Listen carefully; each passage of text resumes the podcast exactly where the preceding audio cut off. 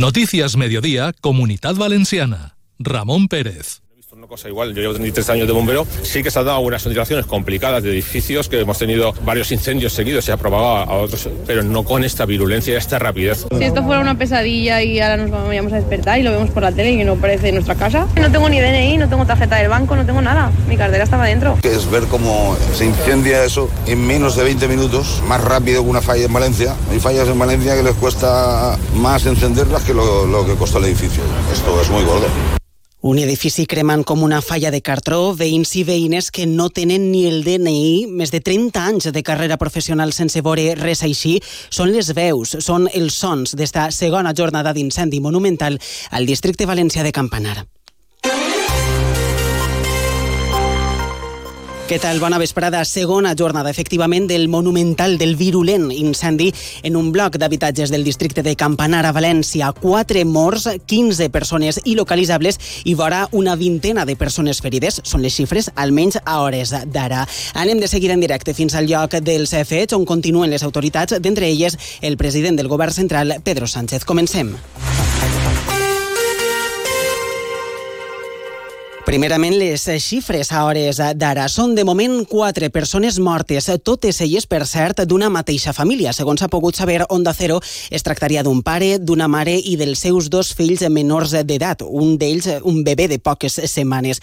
Això pel que fa a les víctimes mortals. Hi ha, d'altra banda, 19 persones que han requerit assistència sanitària en presentar ferides de diversa consideració a causa de l'incendi. Molts d'ells bombers atesos a l'Hospital de Campanya, al mateix lloc dels fets, i molts d'ells han rebut ja també l'alta hospitalària. I per últim, entre 9 i 15 persones que, segons les autoritats, es mantenen il·localitzables a hores d'ara. Sobre el terreny, com dèiem, la situació és relativament més tranquil·la, encara que continua, pressuposadament, havent-hi flama i continua havent-hi també fum. El president del govern central, Pedro Sánchez, ha assegurat que les prioritats ara mateix són dues. Recuperar les possibles víctimes mortals, sí, però també protegir els bombers i efectius policials La prioridad ahora, como se ha trasladado por parte del resto de autoridades, es la búsqueda de víctimas y, sin duda alguna, tratar de salvaguardar con ello la seguridad de los servidores públicos. Nosotros estamos aquí para proveer de todas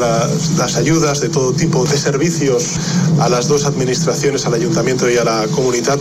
Pedro Sánchez, una de les autoritats que han visitat el que queda d'edifici, recordem a la Cruïlla entre les, de les avingudes del Mestre Rodrigo i General Avilés. Allà ha estat i continua estant, de fet, el nostre company Juanjo Tobar. Juanjo, quina és l'última hora? Què és el que veus? Quines reaccions pots oferir-nos? Hola Ramon, què tal? Bona vesprada. Bueno, la última novetat del dia avui així a Campanar és que estem esperant en que aproximadament una hora la, la delegada del govern Pilar Bernabé i el president de la Generalitat Valenciana, Carlos Mazón, i també acompanyat de l'alcaldessa de València, Maria José Català, facin un resum de, de lo que està sent els treballs dins dels immobles eh, calcinats, cremats. Recordem que ara la policia científica i els bombers eh, de la UME estan dins d'aquest edifici, d'aquest immoble, eh, per dos coses. Una, esclarir eh, si n'hi ha més víctimes mortals i altra, eh, conèixer les causes d'este d'este incendi. De moment, l'última novetat l'ha portat la, la consellera de Justícia, Alicia Núñez, qui ha confirmat també que, que, bueno, que la Generalitat Valenciana ficarà a disposició de, de, de les famílies afectades un equip de 24 psicòlegs, a més de que ja han, han quirdat per a que se desplacen cap així, cap al punt de comandament, quatre equips forenses per a poder eh, donar a conèixer també les causes i esclarir la identitat de les persones que han, que han mort. Perfecte, Juanjo, moltes gràcies. Continuem efectivament molt pendents perquè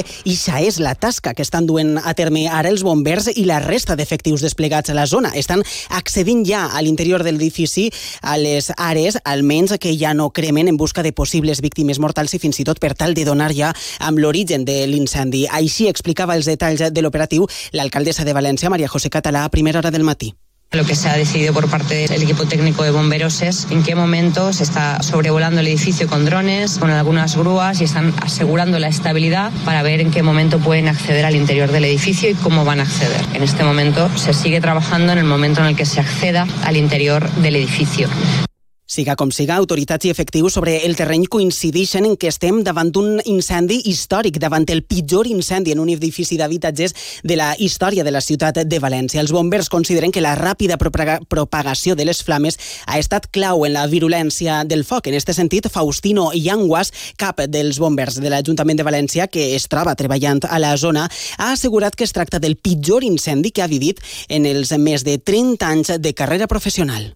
Todo el edificio estaba ardiendo, vamos, era exagerado. O sea, yo no he visto una cosa igual. Yo llevo 33 años de bombero. Sí que se han dado algunas situaciones complicadas de edificios, que hemos tenido varios incendios seguidos, se ha probado a otros, pero no con esta virulencia y esta rapidez. Nos sorprendió a todo el mundo. Todos los que estábamos esperando poder hacer el relevo nos sorprendió al ver las imágenes que estábamos viendo.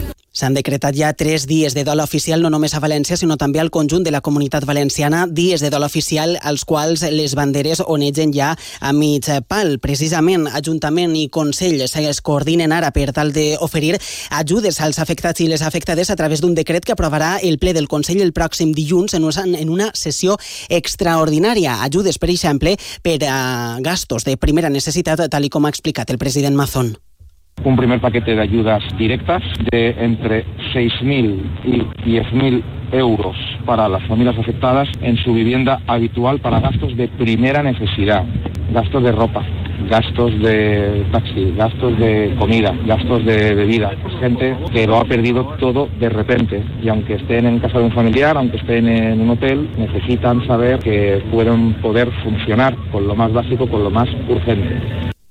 Els afectats o, o bé han estat reallotjats en llars de familiars o bé en hotels de la ciutat, principalment al SH València Palace de l'Alberda Valenciana. Allà es troba precisament, continua allí la nostra companya Begoña Perpinyà. Begoña, última hora. Hola, molt bona vesprada, Ramon. L'última hora sí a les portes d'aquest hotel, de l'hotel València Palace, és que es troben unes 38 persones allotjades de les que han patit les conseqüències d'aquest incendi veïns d'aquest edifici que es va que s'ha calcinat. Entrant i eixint al llarg de tot el matí d'aquest hotel hem estat així arreplegant aquests testimonis. Alguns no han sigut ni capaços de parlar davant els nostres micros. Sí que hem pogut parlar amb diverses persones que ens traslladaven les seues lamentacions, la seva preocupació del què passarà. Una parella, Laura i Manu, ens donaven eh, sobretot eixa visió del que va passar, no? de com eixiren ells de l'edifici i sobretot també del fet que han perdut totes les seues pertenències.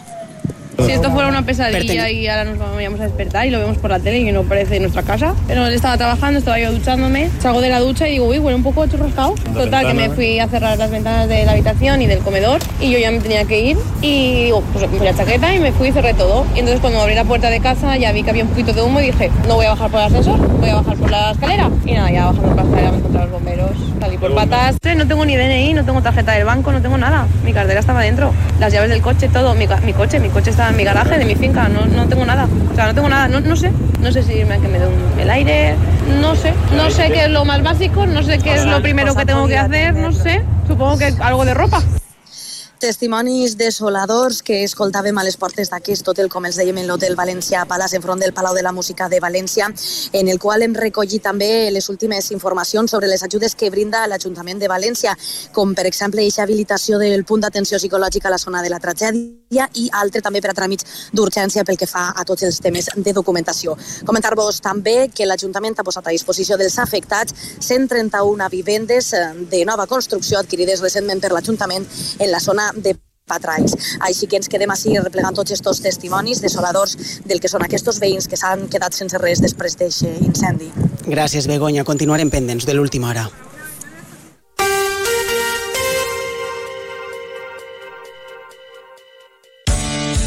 Todos los martes en Onda Cero, Comunidad Valenciana en la Onda y Caixa Popular, un foro radiofónico donde de la mano de Caixa Popular conoceremos proyectos innovadores, solidarios y de carácter social, donde ponemos el acento en las personas y la sostenibilidad de nuestro entorno. Todos los martes en Onda Cero, a partir de las dos y media, Comunidad Valenciana en la Onda y Caixa Popular.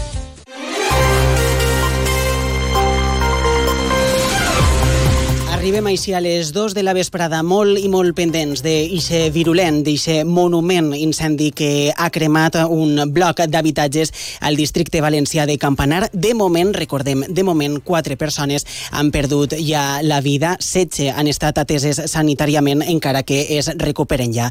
Arribem així a les 2 de la vesprada, continua tota la informació així a Onda Cero.